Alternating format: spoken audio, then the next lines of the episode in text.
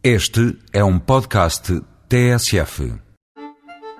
Ir à praia em janeiro, só no Brasil. Certo? Errado. As praias da costa de Caparica podem não ser boas para tomar banho no inverno, mas para passeios a ver o mar, às portas de Lisboa, não há melhor. Amanhã, em vez de ficar de pantufas em frente à televisão, calça os ténis ou as botas de montanha e vá descobrir as falésias da Caparica.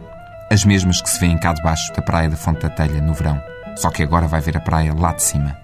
Ao todo são 15 km em caminhos de terra batida ou estradas de areia, entre matas, pinhais, zonas de vegetação rasteira e outras com as copas tão cerradas que nem se vê o céu. Alguns destes sítios são pontos de passagem a caminho da praia, no verão. Outros são o poiso preferido para piqueniques à hora de almoço, quando o sol aperta mais, mas não costumam receber muitos pacientes, muito menos no inverno.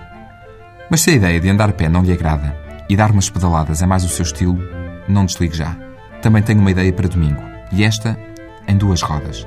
A zona é a mesma, a margem sul do Tejo. No Conselho do Seixal, a Ponta dos Corvos, atrás de Miratejo, é uma zona de sapal com vista para o Grande Rio e para Lisboa. É uma zona de antigos moinhos de maré e dizem que um deles até pertenceu à família de Dom Nuno Álvares Pereira. O terreno pertence à Marinha, mas o acesso é público e o passeio também. Basta trazer bicicleta e preparar-se para 3 horas em ritmo ligeiro. Também pode trazer a família toda, desde que saibam pedalar. Se não tiver bicicleta, arranja-se qualquer coisa. E com duas rodas.